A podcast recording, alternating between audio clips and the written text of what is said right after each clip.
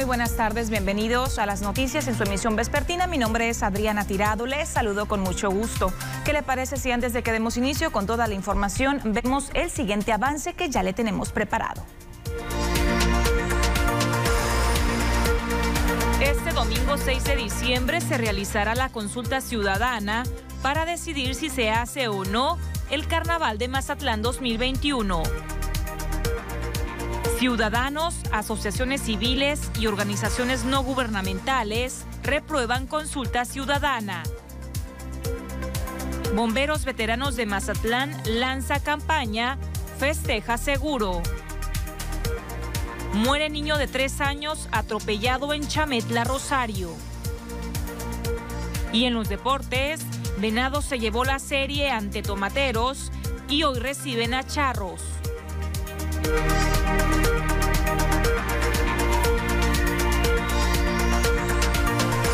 Estamos listos ya con la información de este día, viernes 4 de diciembre. Estamos iniciando ya prácticamente el fin de semana. Mire, este próximo domingo 6 de diciembre se tiene programada y prácticamente ya está todo listo para que se lleve a cabo la consulta ciudadana para la realización o no del Carnaval Internacional de Mazatlán en su edición 2021. La pregunta que usted va a responder, si usted eh, se anima a ir y participar en este ejercicio, es la siguiente. No obstante la pandemia, ¿estás de acuerdo con que se realice la fiesta del Carnaval de Mazatlán 2021? Y usted, eh, como le comento, si decide participar, tendrá que responder sí o no. Para la consulta habrá 30 mil boletas y solamente podrán participar ciudadanos con credencial de elector que tengan como domicilio el municipio de Mazatlán. Las mesas de recepción de la decisión ciudadana estarán instaladas en los siguientes puntos que le comento a continuación. En la Plaza la República, en la colonia Francisco Villa, Flores Magón, Benito Juárez, así como en las siguientes sindicaturas en Villa Unión y también en el Aval. Estarán abiertas de 8 de la mañana a 4 de la tarde. Cabe señalar que en conferencia de prensa el alcalde de Mazatlán, Luis Guillermo Benítez Torres, indicó que todavía no había protocolos definidos en caso de que la ciudadanía diga que sí, que sí se realice el carnaval. Y mire, mientras tanto, ciudadanos, representantes de asociaciones civiles y también de organismos no gubernamentales reprueban la realización de esta consulta ciudadana. Un grupo de ciudadanos, asociaciones civiles y organismos no gubernamentales convocaron a rueda de prensa para dar a conocer su inconformidad con relación a la consulta ciudadana que pretende realizar el gobierno municipal este domingo para definir si habrá o no carnaval para el próximo año. José Guadalupe Morales, director jurídico del Barzón Mazatlán, consideró que se debe tener como prioridad salvaguardar la salud pública por encima de cualquier otro interés. Como autoridad debe tener la prioridad de salvaguardar en primer lugar la garantía de las personas y en este caso lo más importante, lo más preciado que es la salud. Sabemos pues que puede haber intereses por ahí ocultos de pretender realizar esto por su parte, Marilena Cartas, trabajadora del sector salud, calificó la intención de la consulta ciudadana como una irresponsabilidad. Una, una situación tan grave como es la salud del pueblo. ¿Cómo se va a someter a consulta? Yo digo, no se puede ser más estúpido en una toma de decisiones y, que, y, lo, que merece es el rechazo. Debemos hacer una consulta popular, pero para votarlo, para revocarlo. Sergio Valle, secretario de Biodiversidad del Consejo Ecológico de Mazatlán, dijo que el alcalde estaría incurriendo en un delito grave, pues la consulta ciudadana estaría viciándose de su intención principal. Puede ser sujeto a un requerimiento jurídico el señor presidente municipal por estar viciando vuelvo a repetir, una consulta, un plebiscito, o sea, parte de la participación ciudadana ganada por ley estatuida de una lucha del pueblo para que haya democracia participativa. Todavía vicia más. También acudieron abogados y Contraloría Ciudadana de Mazatlán, quienes aseguraron que participarán como observadores ciudadanos en las seis urnas que se pretenden instalar el domingo. Esto a manera de invitar a la población a que no participe y si lo hace, que vote en contra de la realización del carnaval. Con imágenes y edición de Gustavo García, informa para las noticias TVP Omar Lizárraga. Y quien también compartió su pronunciamiento sobre esta consulta ciudadana es el expresidente municipal de Mazatlán, Fernando Pucheta Sánchez. Sobre la realización de la consulta ciudadana programada para este domingo, en donde se determinará si se lleva a cabo o no el Carnaval Internacional de Mazatlán 2021, el exalcalde Fernando Pucheta Sánchez invitó a la población a basar sus acciones dentro del marco de la responsabilidad y de respeto a la vida. Además, exhortó a ser empáticos con el sistema médico. Yo creo que todos tenemos que basar nuestras acciones dentro del marco de la responsabilidad y del respeto a la vida. El virus está ahí, no se ha ido, al contrario, hoy las cifras pues rebasan todas las expectativas. Si me pararía a emitir mi opinión, te digo desde luego que no. ¿Por qué? Porque no necesito ir a manifestar lo que sé que el gobierno tiene que hacer, actuar con responsabilidad, resguardando la seguridad de los ciudadanos. No me atrevería ni siquiera a emitir, a emitir una recomendación a los que vayan. Yo creo que la gente es muy consciente de lo que está sucediendo. Y precisamente para hacer conciencia en la población para que se refuercen las medidas preventivas y evitar la propagación del COVID-19, convocó a la sociedad y medios de comunicación a sumarse a la campaña Es Momento. Por eso como ciudadanos hoy iniciamos con una campaña que se llama Es Momento. Es momento de no quitarte el cubrebocas. Es momento de cuidarte. Es momento de no estar y confiarse eh, por las estadísticas que te dé el gobierno. Sabemos que las cifras, si no son maquilladas, no son las reales. Hay mucha gente que hoy se está contagiando y está contagiando. Invitar a los medios de comunicación, invitar a los ciudadanos que inviten, inviten, inviten y multipliquen esa voz y ese compromiso de todos de cuidarnos. Puntualizó que es momento de cuidarse más, de seguir usando correctamente el cubrebocas, aplicando el gel antibacterial y también la sana distancia, pues recordó el panorama de México, en donde han fallecido más de 100.000 personas a causa de las complicaciones derivadas por el coronavirus.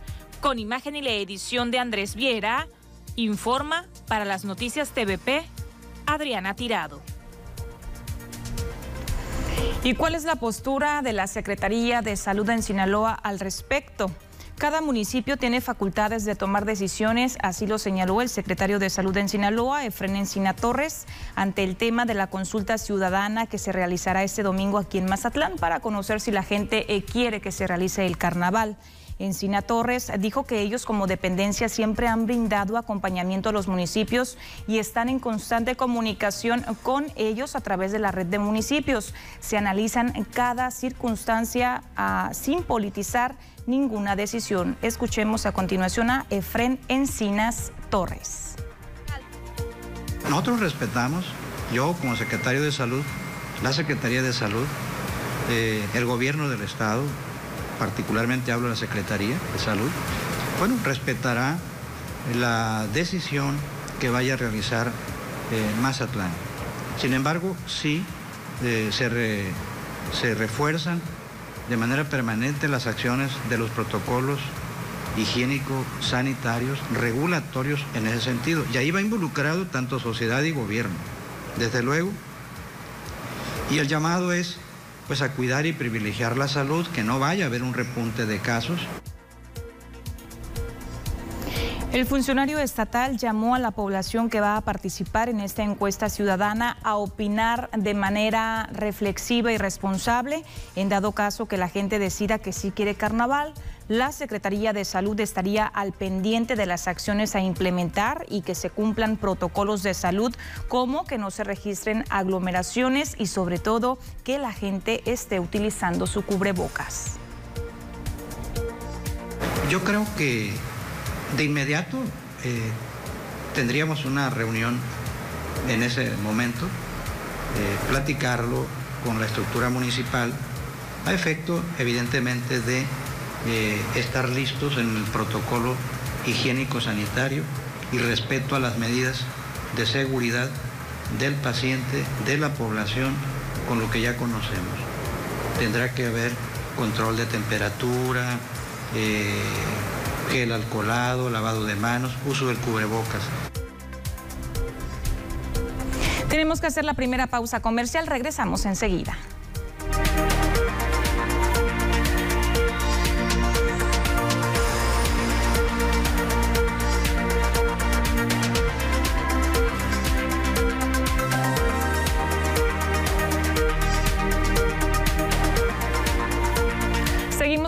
Le voy a presentar, como todos los días lo realizo, la gráfica con la información más actualizada con base al reporte de la Secretaría de Salud Federal sobre los casos activos de COVID-19 aquí en nuestro país. Hay un total de 49.622 casos activos, recuperados 843.231, fallecimientos 108.173 y en las últimas 24 horas la Secretaría de Salud reportó 608 nuevos decesos a nivel nacional. Y enseguida vemos la información que ya corresponde al estado de Sinaloa, que es lo que dicen las autoridades sanitarias aquí en la entidad. Bueno, pues se nos reporta un total de 24.239 casos confirmados. Este es el acumulado que se tiene registrado. En las últimas 24 horas se confirmaron 89 nuevos casos de COVID-19 aquí en Sinaloa. 1.231 son sospechosos, es decir, están en espera de resultados o están por confirmar si se trata de COVID-19 o de alguna otra enfermedad eh, que presenta sintomatologías muy similares a los del COVID-19. Decesos 3.940 y personas eh, que ya tuvieron la enfermedad y se recuperaron, afortunadamente, son 19.903 casos. Y enseguida vemos la gráfica ya con la información más detallada sobre cada uno de los municipios de Sinaloa. Vamos a ver la información. Tenemos a Ome con 48 casos activos, Angostura con 2, Badiraguato, Concordia y Cozalá no registran casos activos. Se mantienen estos tres municipios por tercer día consecutivo sin registrar, eh, sin reportar casos activos de COVID-19.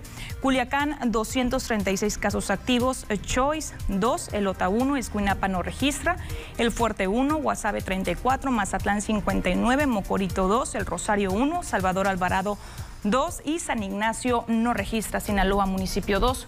Nabolato disminuyó. El día de ayer le informaba yo que había nueve casos activos, ahora hay seis casos activos. Y siguiendo con la información, pero ya eh, especialmente sobre el tema de la vacuna contra el COVID-19, aquí en Sinaloa el secretario de Salud, Efren Encinas Torres, informó que la vacuna será gratuita para toda la población. Pidió eh, confianza con las autoridades, pues recordó que se tiene, se cuenta con un fideicomiso para en su momento abastecerse de las vacunas. Al momento, Sinaloa en ese proceso no nos han dicho nada al respecto. El comentario es a través de medios, es que la vacuna es gratuita para toda la población mexicana eh, y así debe de ser. Sinaloa, recuerden que el gobernador anunció un fideicomiso de 20 millones de pesos eh, con la venta de la casa de gobierno, eh, con la posibilidad de llegar hasta 50 millones de pesos, precisamente para estar pendiente y atento de la adquisición directa eh, de alguna vacuna en la que la distribución a través del gobierno federal no sea suficiente. Y mientras tanto, por medio de un documento que leyó en conferencia, en la conferencia mañanera, el presidente de México, Andrés Manuel López Obrador, hizo el llamado a la población a no salir de casa durante este mes de diciembre si no es necesario, así lo dijo. Eh, refirió que ante las celebraciones decembrinas en las que se acostumbra a reunirse en familia, pidió al pueblo de México seguir acatando las recomendaciones para evitar las reuniones y disminuir los contagios de COVID. En 10 tres puntos, López Obrador puntualizó que la población es libre, pero deja a consideración las recomendaciones, salir solamente lo indispensable, comunicarnos por teléfono o videollamada con nuestros familiares, no hacer fiestas o reuniones, de presentar síntomas asociados al virus, acudir de inmediato al servicio médico. Vamos a escuchar a continuación al presidente de la República, Andrés Manuel López Obrador. El mes de diciembre, con mucha responsabilidad, para evitar contagios, porque la pandemia de COVID-19 sigue dañando, causando estragos. Y mientras no tengamos la vacuna, lo mejor de todo, lo más eficaz, es cuidarnos nosotros mismos.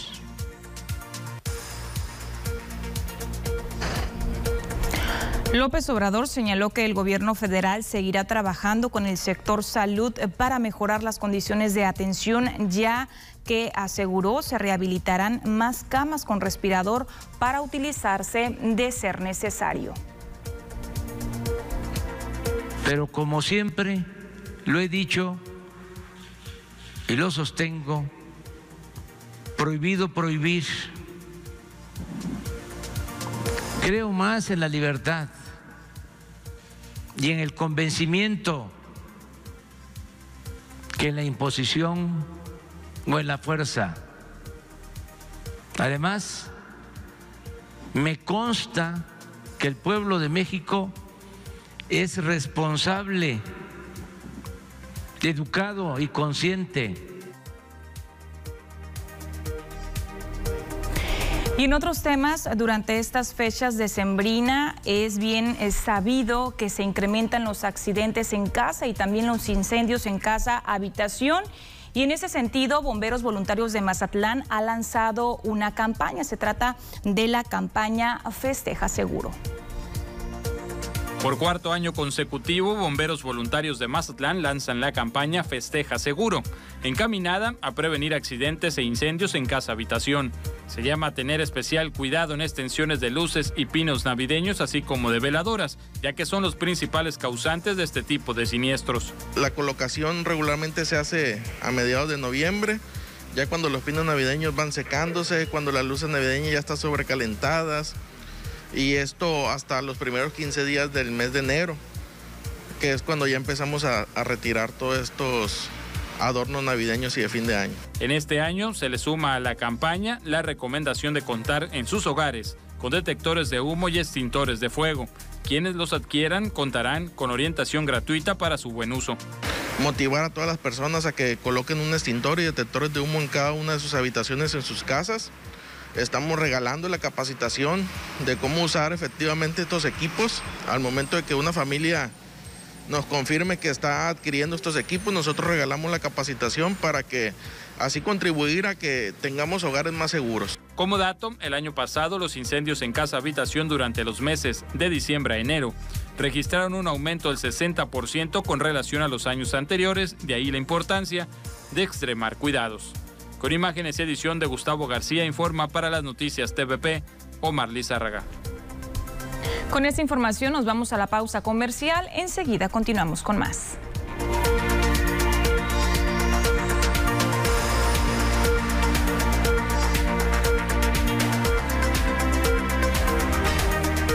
Gracias por continuar con nosotros en las noticias. Eh, TVP vamos a seguir con más información, ya lo que corresponde al reporte del clima, cómo estarán las temperaturas para este día viernes, pero también para este próximo fin de semana. Ya está preparada la cápsula con Diana Zambrano.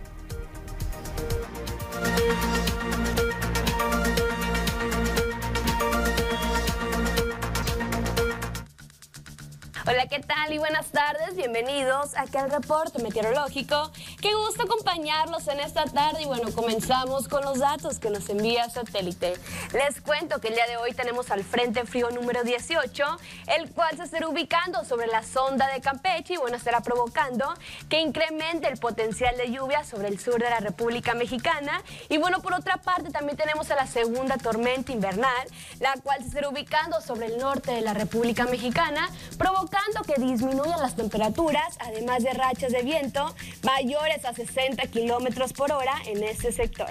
Nos vamos a conocer las temperaturas actuales en algunos puntos importantes del país, comenzando por la frontera en Tijuana, donde actualmente se registran 20 grados con un cielo totalmente despejado. La Paz el día de hoy con 22 grados, Guadalajara mayormente nublado con 21 grados, Acapulco 31 y Mérida totalmente cerrado con 29 grados centígrados. Esto debido al Frente Frío número 18. Nos vamos a conocer las temperaturas actuales pero ahora en nuestro estado Sinaloa, las cuales varían entre los 25 y 20 grados. Y bueno, ¿qué nos esperan los próximos días en el puerto de Mazatlán? Aquí tenemos una semana muy despejada y soleada con temperaturas máximas que van a variar entre los 27 y 29 grados en el puerto de Mazatlán. En la capital Culiacán, ¿qué nos esperan los próximos días para este fin de semana? Tenemos temperaturas máximas que van a variar entre los 27 y 31 grados. Las condiciones de cielo totalmente despejadas para los próximos días y ya las mínimas que se prevén de entre 9 y 16 grados para la capital. Ya para Guamuchil, actualmente con 25 grados, la máxima para el día de mañana que llega hasta los 28 grados y ya la mínima que se prevé de 8 grados centígrados. Las condiciones de cielo totalmente despejada para los próximos días en este fin de semana en Guamuchil. Ya para Guasave, más al norte, tenemos actualmente 24 grados. La máxima para el día de mañana, que llega hasta los 27 grados, podemos ver una semana muy agradable. Y ya las mínimas que se prevén de entre 8 y 18 grados. Las condiciones de cielo también totalmente despejadas para este fin de semana en el sector del norte en Guasave.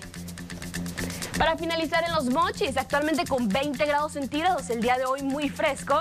Para el día de mañana tenemos una máxima que se prevé de 28 grados centígrados y a la mínima que se prevé para esta semana de entre 8 y 18 grados. Aquí también tenemos una semana totalmente despejada en el sector de los mochis. Respecto a la fase lunar, nos mantenemos aún en luna llena, la salida de la luna a las 21 horas con 17 minutos, la puesta de la luna a las 11 horas con 7 minutos, la salida del sol a las 6 de la mañana con 40 minutos y ya para finalizar la puesta del sol a las 17 horas con 20 minutos. Hasta aquí el reporte meteorológico, espero que tengan una excelente tarde.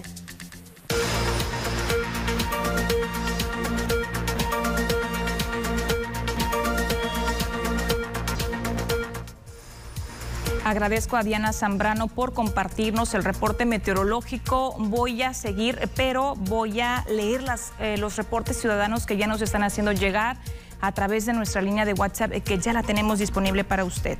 Están reportando que hay dos lámparas sin luz que no funcionan sobre la avenida Rigodanza a la altura del número 175 a un costado de la barda de un colegio muy conocido.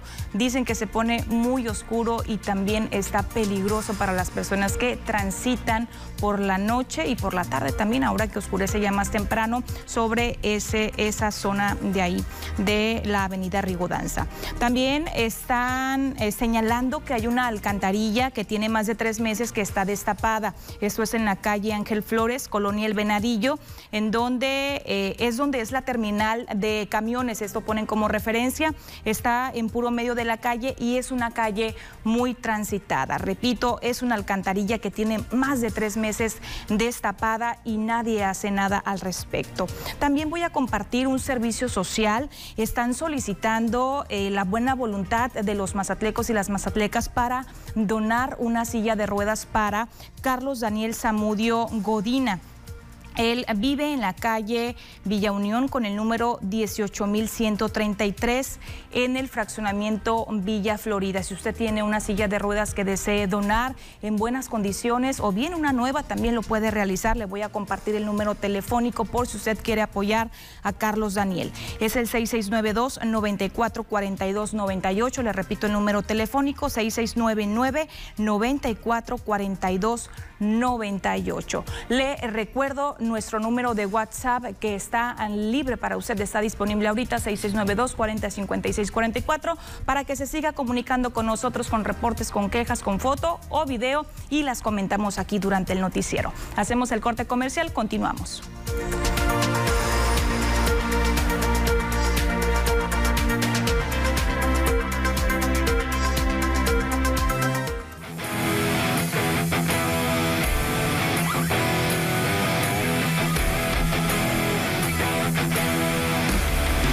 Continuación le invito para que vea la información del mundo de los deportes. Ya está listo José Manuel Correa con toda la información. Manuel, muy buenas tardes. Buenas tardes, Adriana, y buenas tardes a toda la gente que nos está viendo allá en casita.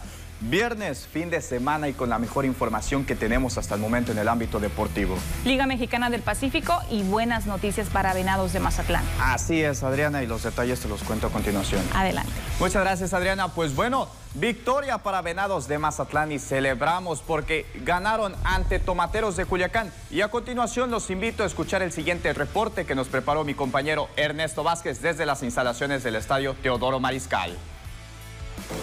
Amigos de TVP, victoria para el equipo de los Venados de Mazatlán. Se llevan la guerra civil ante los tomateros de Culiacán. Seis carreras a dos. Explotó la ofensiva del conjunto porteño. Par de cuadrangulares. Uno de Ricky Álvarez y el otro de Isaac Paredes. Acompañado por el buen picheo de Nachito Marrujo y también por parte de los relevos del equipo de Mazatlán. Ahora pensar, reciben a partir de este viernes a los Charros de Jalisco. Vamos a ver lo que pasó el día de hoy. Los guindas se fueron al frente en la primera entrada, con corredores en primera y en segunda. Joy Meneses conectó de imparable y con error del jardinero izquierdo llegó la primera carrera del partido. En la misma primera entrada, los tomateros volvieron a anotar con producción de Michael Wynn.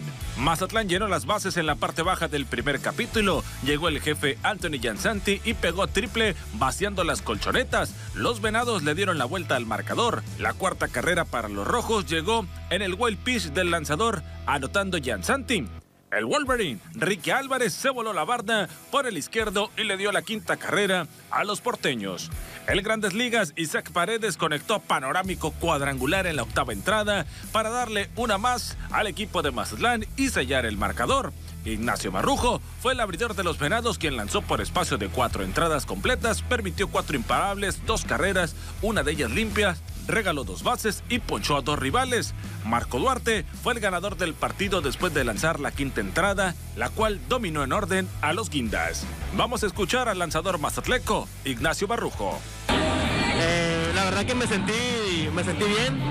En la primera salida después de la, lesión, me sentí, me sentí bien, la verdad. Estoy un poquito ansioso al principio de tener tanto tiempo sin, sin lanzar por lo de la pandemia, aparte de la lesión, bueno, estaba un poquito ansioso, pero pues, gracias a Dios pude hacer, pude hacer los ajustes y, y sacar un buen resultado.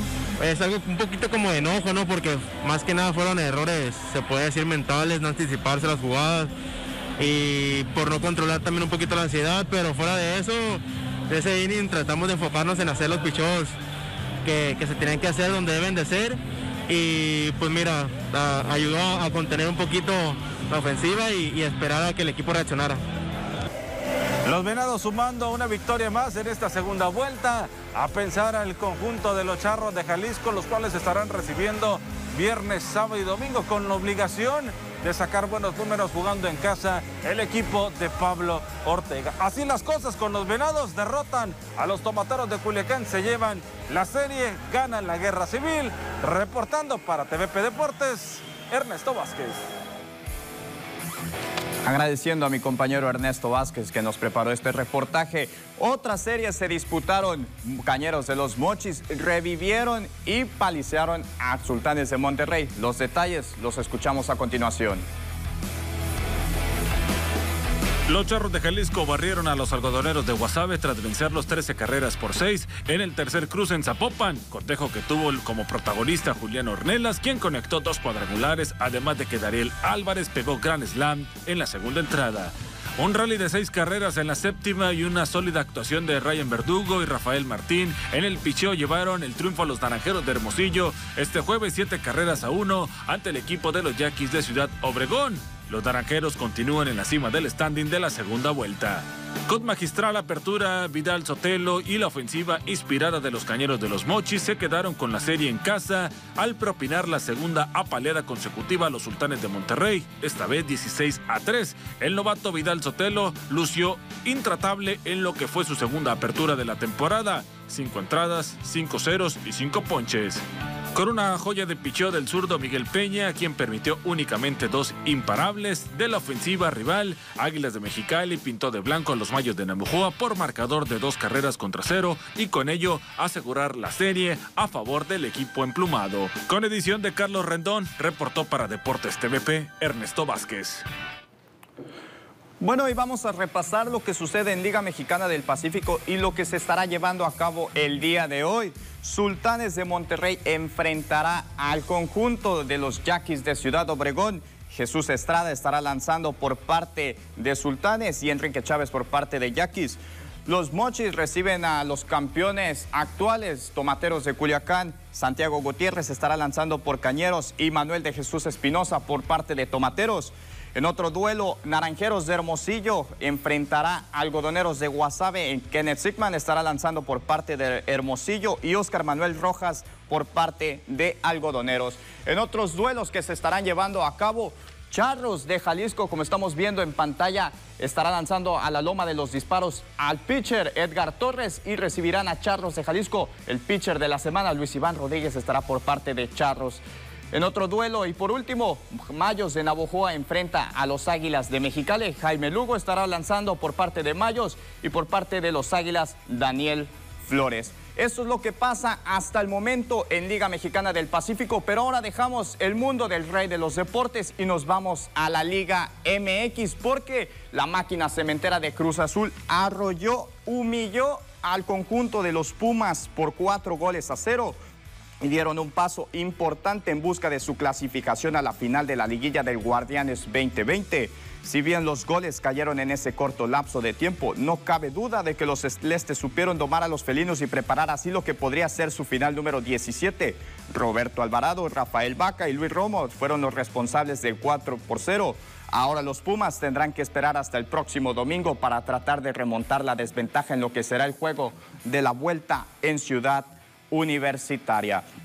Pasamos ahora a información local porque el próximo 2 de mayo de 2021 el puerto de Mazatlán será sede Gran Fondo Nueva York, uno de los eventos ciclistas más importantes a nivel mundial. A la presentación del evento asistieron Paola Moncayo, directora del Instituto Sinaloense del Deporte, Oscar Pérez Barros, secretario de Turismo de Sinaloa, el director del INDEM, así como Sharon Gatt y Miguel González Castellón socios fundadores de este gran fondo de Nueva York y entre otras autoridades. Aunque se están afinando los últimos detalles, la ruta se busca que no es un paseo recreativo, sino una dura competencia en la que participen ciclistas de diferentes partes del mundo, ayudando así a la promoción de Mazatlán como un destino turístico y deportivo. Al llevarse a cabo tres semanas antes de la gran final programada en Nueva York, se tiene contemplado que asistan pedalistas de diversos países, ya que la gente que no se haya clasificado al campeonato mundial buscará hacerlo en el puerto de Mazatlán.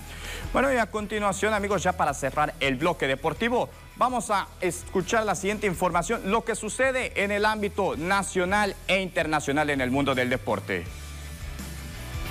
Se comienzan a cocinar los primeros movimientos de la Liga MX, siendo que Mazatlán es de los más atractivos. Sin embargo, ahora sería Cholos de Tijuana el que movería sus piezas y apostaría por un viejo conocido, ya que le abriría las puertas al ecuatoriano Fidel Martínez, quien llegaría procedente del Shanghai Shuanghua de China. Rayados logró lo que no había podido y convencieron a Javier Aguirre de regresar a México luego de que llegaron a un acuerdo para que tome las riendas del equipo para el clausura 2021 tras la salida del Antonio Mohamed. Según medios nacionales, existe ya un acuerdo por dos años buscando un proyecto estable y le dio el sí a la contraoferta en una reunión que tuvo con la directiva albiazul la tarde de este jueves. Este sábado marcará el regreso de los aficionados a las grandes funciones del deporte de los puños porque el Consejo Mundial de Boxeo presentará la pelea del Campeonato Mundial entre Danny García y Errol Spence Jr. en la casa de los Dallas Cowboys de la NFL donde se esperan unos 25 mil fanáticos. El equipo de la NBA Houston Rockets acordó enviar al armador Russell Westbrook a los Washington Wizards por el también estelar jugador John Wall, anunció el conjunto capitalino. Los Wizards también recibieron una selección de primera ronda en el acuerdo que reúne a Westbrook con el exentrenador de Oklahoma City Thunders, Scott Brooks. Bien amigos de las noticias, llegamos al final del bloque deportivo, lo más relevante que tenemos hasta el momento. Amigos, Adriana Tirado. Muchas gracias Manuel por todos los temas deportivos. Tenemos que seguir nosotros con mensajes comerciales. Regresamos enseguida.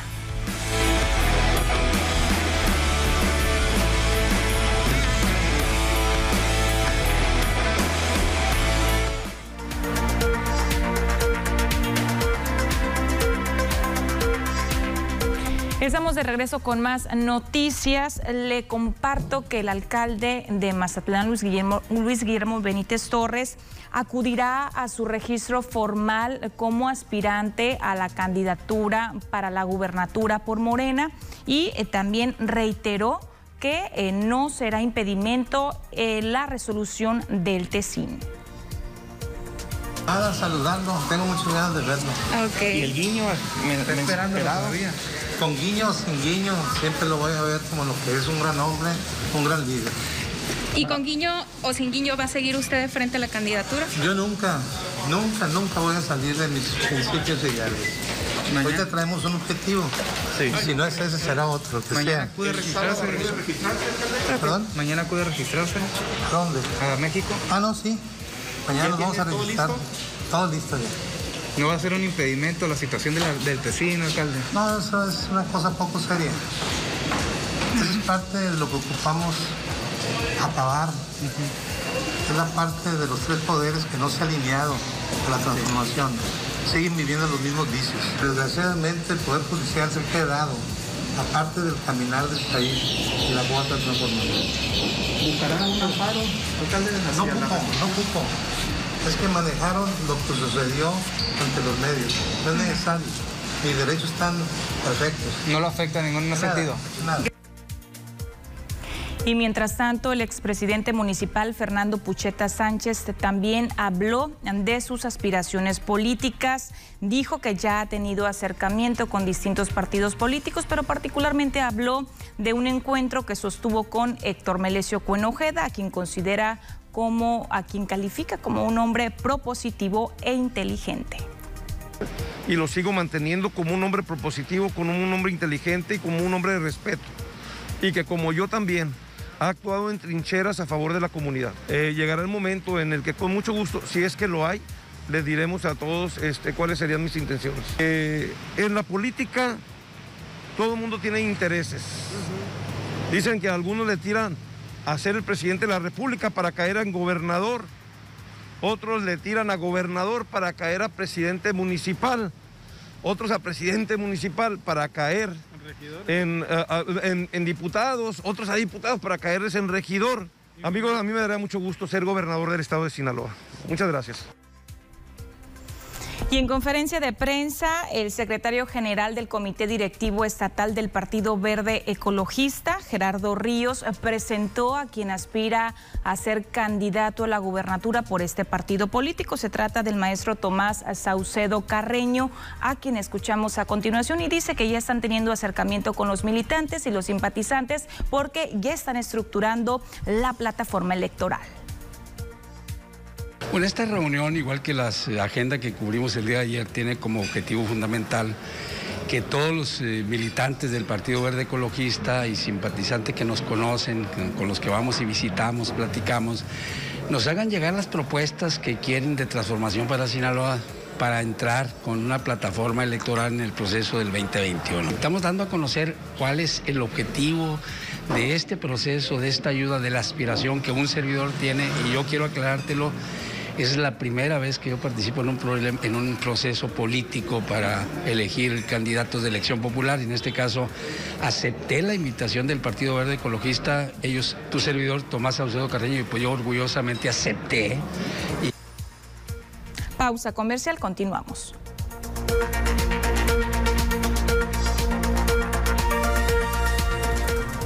Un niño de tan solo tres años de edad perdió la vida luego de que fue embestido por una camioneta cerca de la secundaria en la sindicatura de Chametla, esto en el municipio de Rosario. Según el reporte de la autoridad, el menor fue identificado como Mateo Israel, de tres años de edad, vecino de la comunidad antes mencionada. La unidad presuntamente responsable es una camioneta Chevrolet color rojo la cual era conducida por un hombre de 68 años de edad, quien se quedó en ese lugar en el sitio del accidente. Continuamos.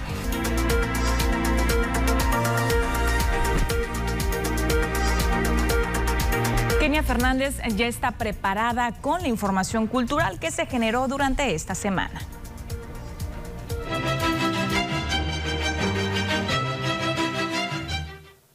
Muchísimas gracias Adriana. Iniciamos con la información que corresponde a esta semana y es que a partir de este sábado iniciará un nuevo proyecto en el Museo de Arte de Mazatlán titulado Compañeras, donde compartirán creaciones artísticas con el fin de hacer frente a la violencia. Este sábado 5 de diciembre dará inicio un nuevo proyecto feminista en el Museo de Arte de Mazatlán titulado Compañeras. En este se reúnen diferentes colectivos fundados y conformados por mujeres que buscan alzar su voz por diferentes medios, esto con el fin de hacer frente a la violencia que impera en la sociedad. Los colectivos que participan son Artesanas Isla de la Piedra y Mazatlán, Colectiva Feminista Perlas del Pacífico, Colectiva Feminista Sirenas Negras, Colectivo de Mujeres Artistas e Historias de Venus. Estos colectivos buscan compartir sus creaciones de arte, performance, artesanías y trueques de arte y material artístico con el público asistente. Este proyecto se llevará a cabo el primer sábado de cada mes durante todo el año, de las 4 a las 8 de la tarde. También se transmitirá en vivo por medio del Facebook del Museo de Arte de Mazatlán a las 4 de la tarde y a las 7 de la tarde el performance. Con imágenes y edición de Andrés Viera. Y las más bellas áreas de ópera cobraron vida en un concierto que deleitó a los asistentes. Con un recital de finas notas y con gran maestría de los músicos sobre el escenario, las más hermosas arias de ópera se convirtió en una noche mágica para los asistentes al majestuoso teatro Ángela Peralta. Los solistas Frida Fernández de Velasco en la flauta y José Miguel Rivera en el piano emocionaron al respetable público al interpretar temas clásicos de reconocidos compositores y así brindar una noche épica para recordar durante esta temporada invernal. Al final de la noche, los asistentes reconocieron con aplausos a los artistas, demostrando así la admiración por el trabajo presentado durante el concierto. Y Casa albergó el gran espectáculo musical Canciones Eternas entre Italia y México. Vamos a ver los detalles. Una gran velada musical se vivió en Casa donde los protagonistas fueron los integrantes del taller de ópera de Mazatlán. Canciones Eternas entre Italia y México es el nombre del concierto que reunió las mejores piezas de ambos países.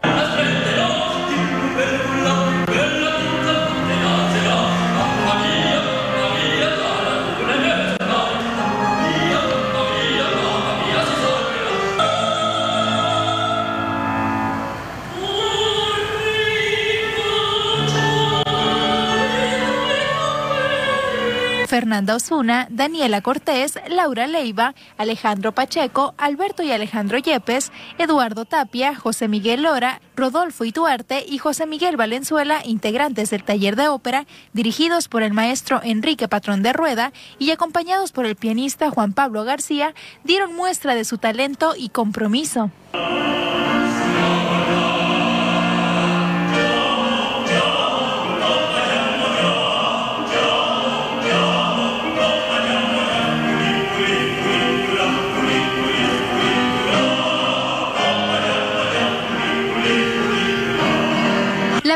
Ofreció un viaje musical entre estos dos países que han visto nacer a grandes compositores e intérpretes como Paulo Tosti, Giancarlo Chiaramelo, Giochino Rossini, Ernesto de Curtis, Agustín Lara, María Greber y Miguel Lerdo de Tejada, entre otros.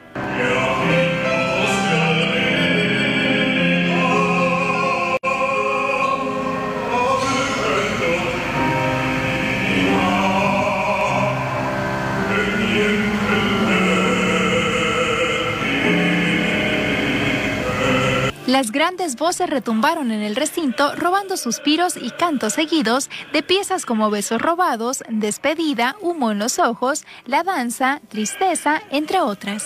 Con imágenes y edición de Andrés Viera.